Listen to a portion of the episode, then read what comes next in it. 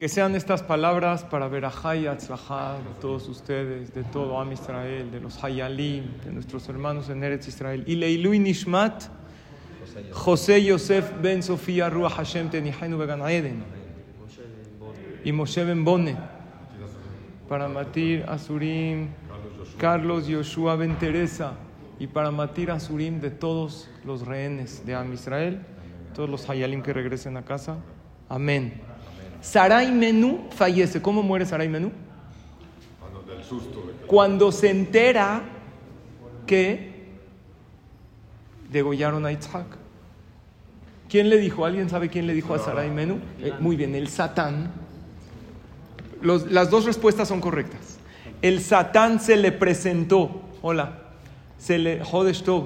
Que tengamos un mes excelente, lleno de éxito, lleno de verajá. El Satán, Satanás, se disfraza de un hombre y se le presenta a Sarai Menú y le dice: ¿Dónde está Isaac, tu hijo? No, fue con Abraham, vino a estudiar. Con Abraham, mi esposo, le dijo: No es cierto.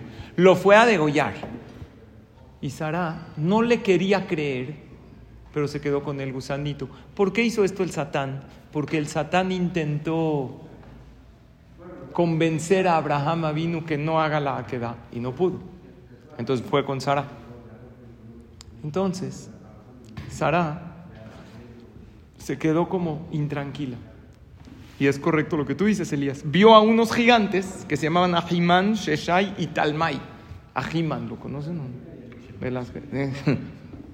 No era ese, era otro. Eran gigantes que les dijo, Sarai Menú, ustedes que están altos, vean a lo lejos. Entonces vieron con su altura y dijo, vemos a lo lejos, en la punta de una montaña, a un anciano degollando a su hijo. Y en ese momento Sarai Menú no aguantó y murió. Yo les hago una pregunta. ¿Para quién era la prueba más fuerte? Habían tres que pasaron la prueba, Abraham, Isaac y Sara. ¿Para quién era más fuerte la prueba? Para Isaac dejarse degollar, para Abraham vino degollar a su hijo. ¿Qué cree? Ya tengo. Pero si alguien lo quiere, un tecito, digan una veraja. Si alguien, gracias, ¿eh, Marcos? Si alguien lo quiere, eh, escuchen bien. ¿Para quién era más fuerte? Yo creo que para Isaac. Amén. Tenía 38. Prueba de ello que se llama Kedat Isaac. O sea, Isaac no oyó de Dios la orden. Tenía 37 años, no era un niño. Le podía decir a su papá, no, yo no me dejo. Y le dijo, amárrame bien, no vaya a ser que yo me mueva y el corbán y el sacrificio esté pasul. Raboisai, si pueden tantito bajar la voz. Perdón, Mejila. Para segundo lugar de más dificultad, Abraham. ¿Sabes qué es agarrar el cuchillo y degollar a un hijo? Que lo tuvo a los 100 años. También para Sara está difícil, pero relativamente el más fácil es Sara. Sara es nada más oír la noticia. Sara no llegó y no hizo nada. Entonces, ¿por qué no aguantó? Esa es mi pregunta. Isaac aguantó. Abraham aguantó, pues ahí está, le, hizo- le iba a hacer shejitá. Sara le dijeron la noticia, pum, se murió. ¿Qué pasó? ¿Por qué no aguantó? Abraham sí aguanta la prueba, Isaac sí aguanta la prueba y Sara no. Algo tenía que ver con el alma, ¿no? A ver, dime. Que cuando estaba el carnero, que, Ajá. que necesitaba Isaac un alma como de, no sé, no sé cómo se dice, Ajá, porque él tenía la misma que de Sarah. ok. Entonces se muere Sarah el alma sale y le entra la del carnero. Puede ser algo cabalístico, puede ser. A mí alguien una vez me dijo, mis hijos me dijeron una respuesta y también hubo alguien que me dijo, "S- el instinto de una mamá es mucho más fuerte. Entiendo, acepto la respuesta. Escuchen una respuesta que dicen Jajamín. Esta es una respuesta maravillosa que nos tiene que dar una enseñanza muy grande. La gente dice, Dios no te manda una prueba si es que no la puedes pasar, ¿verdad? Y es correcta esta frase, pero falta aumentar algo más a la frase para que esté completa. Si Dios te manda una prueba que tú no puedes pasar, te da antes las fuerzas para que la pases. Hay veces sí te manda una prueba que no puedes pasar, ahorita. Pero te, primero te da las fuerzas para pasarla y después la pasas. ¿Y qué crees? Y si no la puedes pasar, Dios no espera de ti que la pases. No espera de ti que la pases. Porque no puedes. ¿Estamos de acuerdo? ¿Este principio está claro? Ahí, les va Sara La prueba no era para Sara, era para Abraham y era para Isaac. Hashem a Isaac le dio la fuerza para poner el cuello. A Abraham vino le dio la fuerza para dejar su misericordia a un lado y degollar a su hijo. Pero Sara no tenía la fuerza porque la prueba no era para ella. No estaba destinada a ella. El Satán tiene libre albedrío y a veces se pasa e incita a la persona más de lo que Hashem le dijo. Por eso cuando venga el Mashiach, Dios le va a hacer shejita al Satán, porque se pasó. Así dice la Gemara en Maseje Tzukah. Azot, él se pasó de lo que Dios le dijo. Por ser, ¿entendieron la profundidad de la respuesta, Beto, o no? Por ser que esta prueba no estaba destinada a Sara, Dios no le dio la fuerza para pasarla. Y cuando se entera, no tiene la fuerza, se muere. Puede ser también, ¿no? Que realmente ya fue el corbán. O sea, que el momento que Isaac. Bueno, alguien le deben ese corbán. Exacto. Puede ser. Sí. Hashem quería un corbán, no fue Isaac, fue Sara. Mira, lo que sabemos, hola Jackie, es que llegó el momento de Sara de irse de este mundo, eso seguro. Y como, vean la profundidad, y como llegó el momento de Sara de irse de este mundo, Dios no le dio la fuerza para que pase la prueba. Entonces, para nosotros, toda prueba que tú estás pasando en la vida, ya sea una prueba de Shalom Bait, ya sea una prueba de emuná. Hay gente que en estos días con cosas difíciles, he tenido varias pláticas particulares con gente. ¿Qué hago para tener la emuná? Si no quiero perder la fe, estás pasando una prueba de fe. Todos la estamos pasando. Si Dios hizo que te enteres de lo que está pasando y te llegó alguna imagen fuerte, tampoco la tienes que buscar, porque si eso tambalea tu fe, no lo veas. También nosotros decimos en la mañana, en la tefilá, alte bien uliden isayón. Dios, no me traigas pruebas. Si ya me las trajiste, pues las voy a pasar. Pero yo meterme a una prueba, por eso uno no se tiene que meter a una prueba. Beto, ¿por qué? Porque si Dios te la manda, te manda la fuerza. Pero si yo me meto a la prueba, ahí Dios no te manda la fuerza. Díganme a alguien que le dijo a Hashem, pruébame. Pruébame y la voy a pasar. David Amelech. David Amelech. ¿Por qué? David Amelech le preguntó a Dios, ¿por qué en la tefilá no dicen Eloque David? ¿Por qué dicen Eloque Abraham, Eloque Isaac, Eloque? También Eloque David, que aquí tu servilleta no cuenta o qué? Le dijo Hashem a David Amelech, a los patriarcas yo los probé con pruebas fuertes. A ti no te probé tan fuerte. Le dijo David a Melech Hashem, pruébame. Y Dios le dijo, va, como me pediste la prueba, te voy a probar y es más, te voy a decir de qué tipo es la prueba. Es de Arayot, de temas de inmoralidad.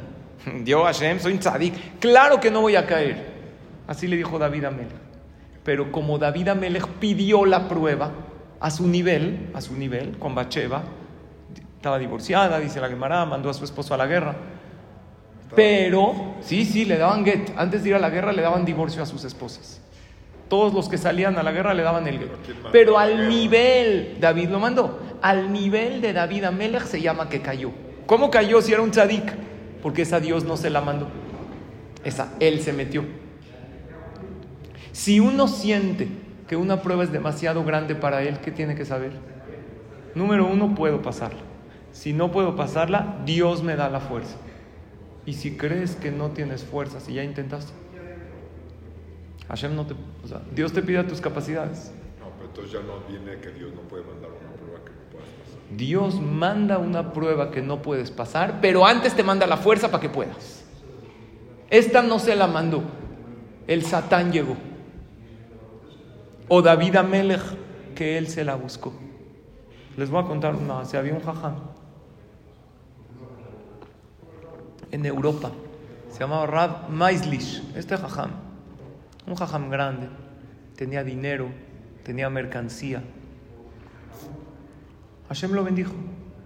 Y este jajam, Baruch Hashem, no juntaba tzedakot para su yeshiva, para su knis, para sus instituciones. Él las mantenía, era muy rico. Está de maravilla, ¿no? Cualquier jajam quisiera eso. Tenía negocios que redituaban, él se mantenía y él mantenía su yeshiva o su institución que tenía. En una ocasión le ofrecieron un negocio millonario al jajam. Se trataba de importar madera desde donde él estaba, desde Europa hasta Rusia, que necesitaban madera en Rusia. Exportar. Exportar. ¿Qué, ne- qué necesitaba hacer? Comprar la madera. Ahora él no le alcanzaba para tanta madera porque le pedían tres barcos llenos de madera.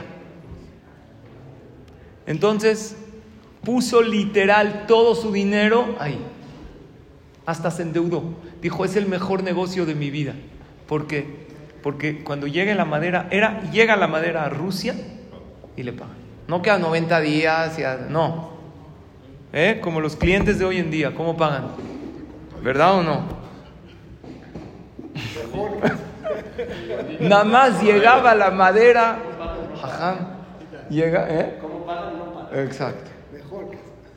Llegaba la madera a Rusia y el jajam iba a ser más rico que antes, era un pago increíble y no todos podían invertir.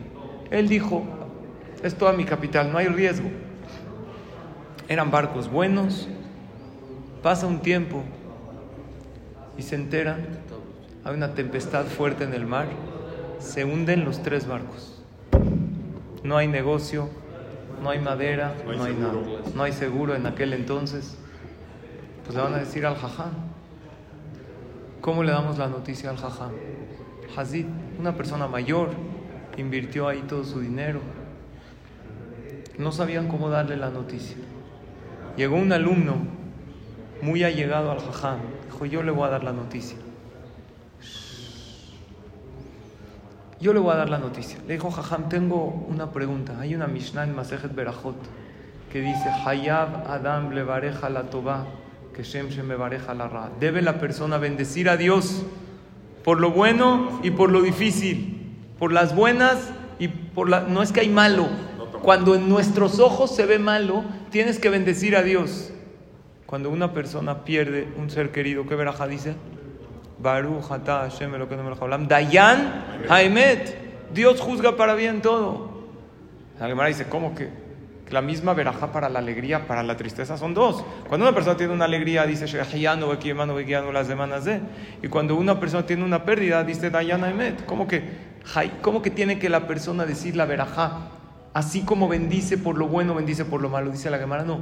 Le kabulinu besimha. Son verajot diferentes. Pero la tienen que decir con alegría. Con la misma alegría que uno dice Shehiyanu. Cuando uno tiene que decir Shehianu según la halajá, al estrenar algo, algo importante, con esa misma alegría tiene uno que decir Dayana Emet. ¿Es posible o es imposible? Parece imposible. Con esa misma alegría se acerca este alumno al Jajam, que se le hundieron los tres barcos, y le dice, Jajam, no entiendo esta Gemara. ¿Me puede explicar? Le dijo así, textualmente lo que dice la Gemara. Así, con la misma alegría que uno bendice por lo bueno, uno bendice por lo malo. Le dijo, ¿pero cómo, Jajam? Le dijo, mira, te voy a explicar. Yo la semana pasada casé a mi hija. Le dijo Jajam, con la misma alegría que estaba yo bailando en la boda de mi hija, con esa misma alegría, si algo me pasaría, tendría que agradecerle a Hashem. Dijo, ¿cómo, Jajam? Por ejemplo, a ver, dígame, no sé, si tengo una pérdida, si algo, Barminan, Dios no lo quiera, tengo que saber que todo es de Hashem y con esa misma alegría tengo que decir la veraja. Le dijo el alumno, un ejemplo, por ejemplo, los tres barcos que usted mandó a Rusia. ¿Qué pasaría si se hundieron? Hazbe Shalom, ¿eh? no pasó, jajam, pero ¿qué pasaría?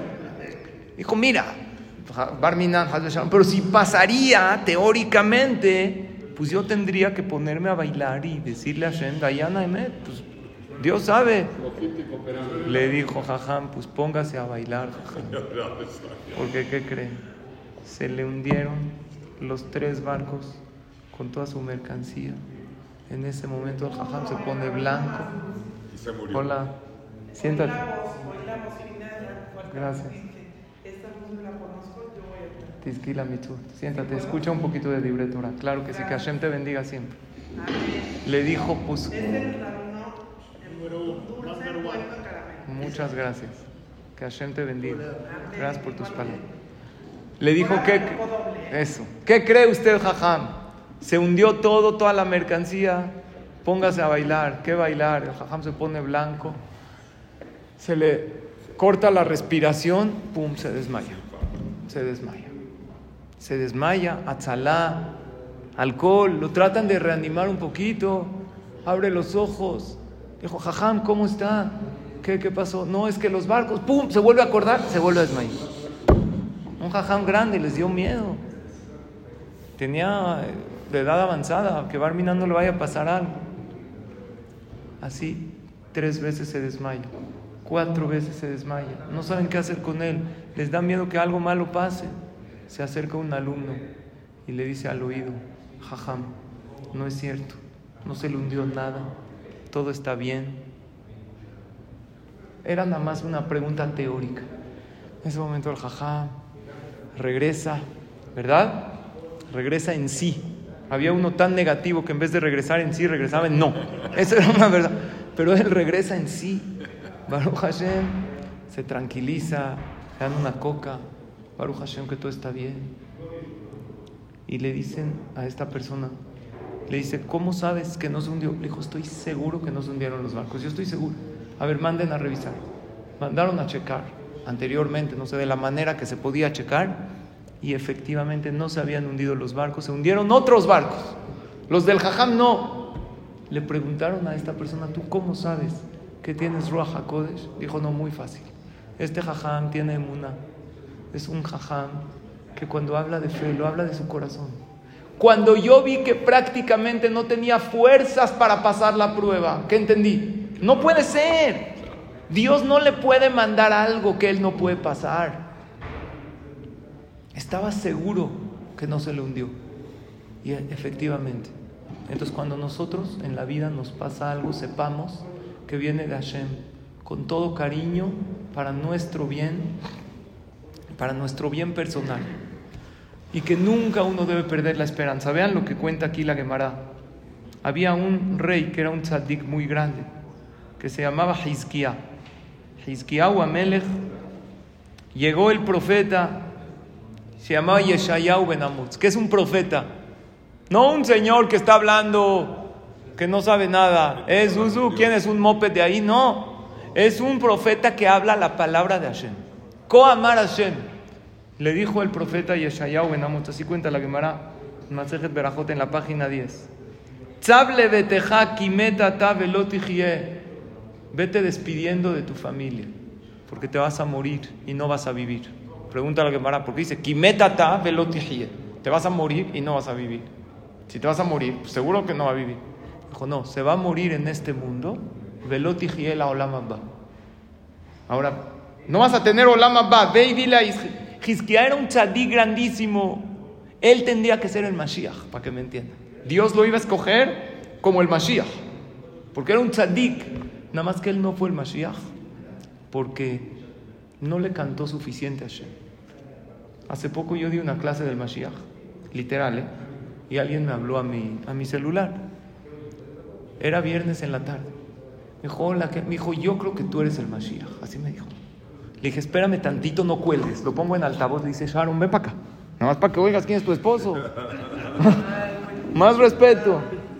¿Qué? ¿Qué dijiste? Dilo en fuerte. Luego mi esposo me dice, ah, ¿tú qué? A ver, yo, el Mashiach, papá. Así es que tranquilo. Le dije, exacto. Le dije otra vez. Le dije, ya, luego le dije a mi esposa que se vaya. Le dije, siento decepcionarte, pero yo no soy el Mashiach. Porque yo soy Leví. tiene que ser Israel. Tiene que ser descendiente de David Amelech. Hizkiyahu iba a ser el Mashiach. Pero le llegó el profeta y le dijo, tú ni olama ni olama ba. ¿Por? Si era tzadik. Dijo, es que no te casaste. No te casaste. Ahora, no estamos hablando de alguien que no se puede. Hay gente que no encuentra su shidduch. Para él no es haram. Estamos hablando a alguien, lleva saliendo años. Bueno, ya cásate. No, es que me da miedo. ¿Por? No, es que dicen que luego cambian. Así me dicen los chavos, es que luego cambian. ¿Cambian o no? Todos cambiamos. Dice, todos cambiamos. Hay una mujer le dijo a su esposo, ¿sabes qué? Cuando nos casemos, todos tus problemas, yo te voy a ayudar, todos tus sufrimientos, yo te voy a apoyar.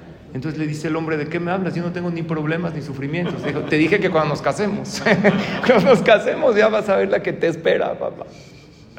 Entonces, le dijo Hisquiahu a Melech, le dijo Hisquiahu a Melech, ¿sabes por qué no me casé?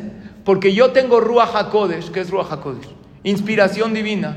Y yo vi con Ruach HaKodesh que voy a tener hijos Reshaim. ¿No es buen argumento? ¿Casarse para tener hijos Reshaim?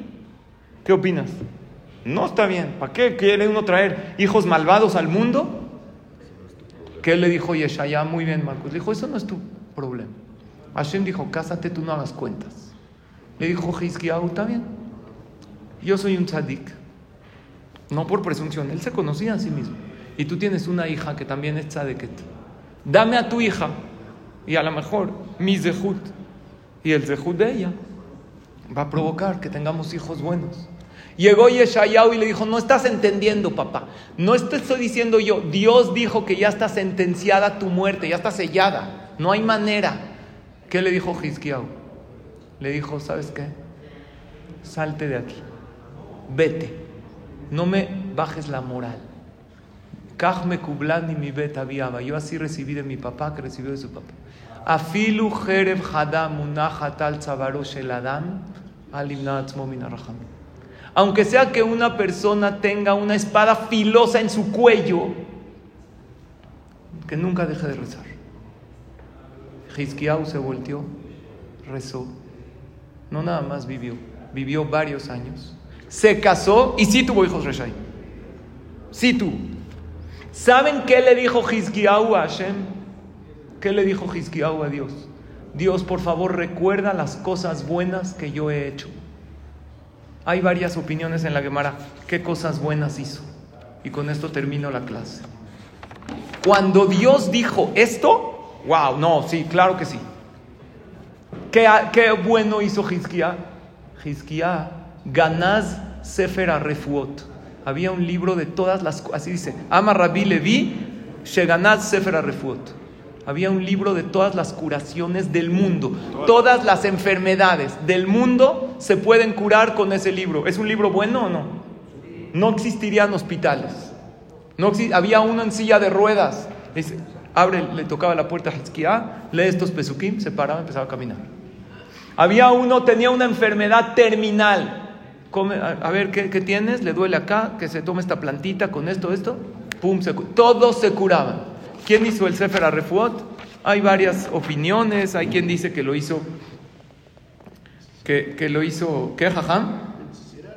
Eh, aquí trae varias opiniones. Hay quien dice que no en la Teba. Hay quien dice que lo hizo Shelomo Amelech o Moshe Rabbenu. No importa. Pero Hizkiyahu Amelech, ¿qué hizo?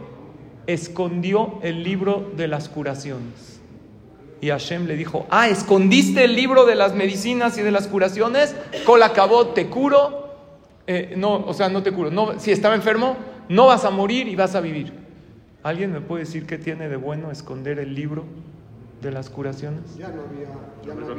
Nadie se dirigía a Hashem, nadie abría un solo teilim. El que tenía una enfermedad iba a la casa de Hizkiah, le tocaba la puerta había fila y todos se curaban de todas las enfermedades.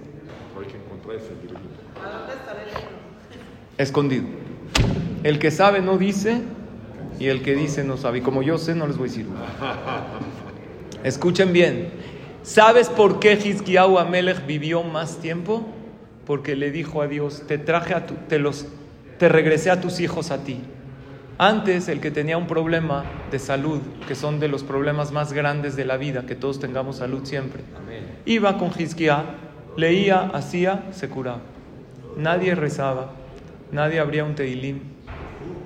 Y no está correcto. ¿Por qué? Porque uno tiene que dirigirse a Hashem. Y la muerte era muy dolorosa, porque muchas veces las enfermedades limpian para que la muerte no sea tan dolorosa. Escuchen, hay veces gente que se murió con una enfermedad, fue por su bien, porque hizo capará.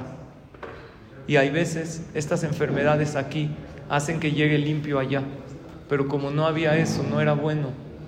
De aquí que aprendemos que jamás hay que perder la esperanza nunca. Que aun cuando uno dice es que con esta prueba ya no puedo, si Hashem te la mandó, puedes. Es que el doctor ya dijo que no hay manera.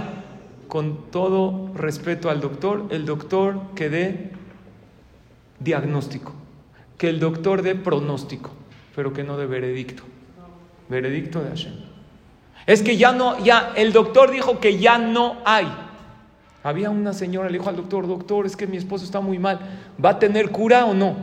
Claro, va a tener cura, entierro, velorio, todo va a tener. ¿Qué hace uno ante este, ante este, ante este diagnóstico del doctor? Pierde la esperanza. No hay que perder la esperanza nunca. Yo me toca ir, una de las cosas difíciles es acompañar a gente en momentos duros. Yo les digo, el pueblo de Israel nunca pierde esperanza a un milagro. A veces pasan, a veces no. Pero Hashem puede hacer que pasen. Y cualquier prueba que uno llega a ella, o uno puede pasarla, o uno no puede pasarla, pero Dios le da la fuerza para pasarla. Porque había uno que también que llegó al hospital con el doctor. Entonces le dijo, doctor, estaba toda la familia muy preocupados. Dígame por favor cómo está. Le dijo, la verdad, le tengo muy malas noticias de su mamá. Le dijo, no es mi mamá, es mi suegra. Le dijo, entonces tengo excelentes noticias. Venga, se las...